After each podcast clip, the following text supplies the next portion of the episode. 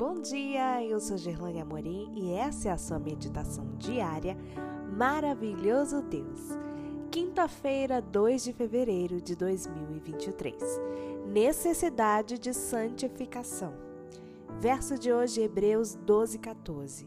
Busquem a santificação, sem a qual ninguém verá o Senhor. Algumas pessoas creem e ensinam que não há necessidade de santificação. Para elas, não haveria necessidade de desenvolvimento do caráter, nem separação do pecado, nem pureza. A justificação e o perdão divino seriam suficientes para a salvação. Contudo, a palavra de Deus apresenta a santificação como necessidade. O autor da carta aos Hebreus escreveu que sem a santificação ninguém verá o Senhor. Todos desejamos ver a Deus.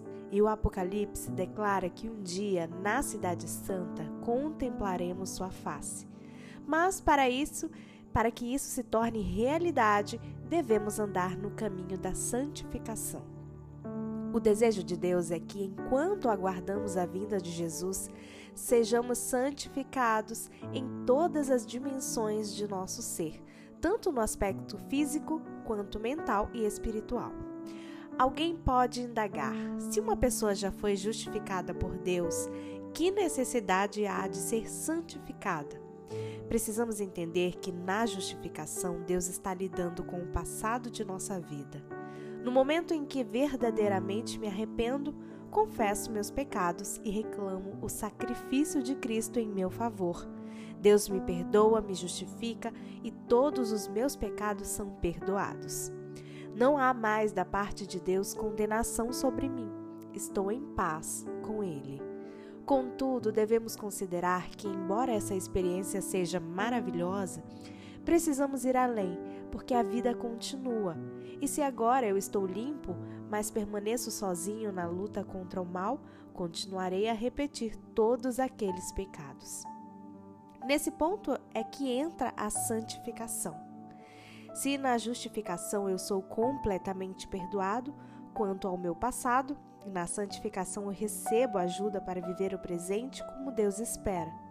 Deus não apenas me perdoa, ele me torna uma nova pessoa. Essa transformação é tão marcante que é considerada uma nova criação. Paulo afirmou: E assim, se alguém está em Cristo, é nova criatura. As coisas antigas já passaram, eis que se fizeram novas. Agora, meu coração, minha mente, meus gostos, meus afetos, minhas perspectivas, enfim, o rumo de minha vida, tudo é alterado. Bendito seja o Senhor, que tanto nos ama, que nos limpa e nos transforma.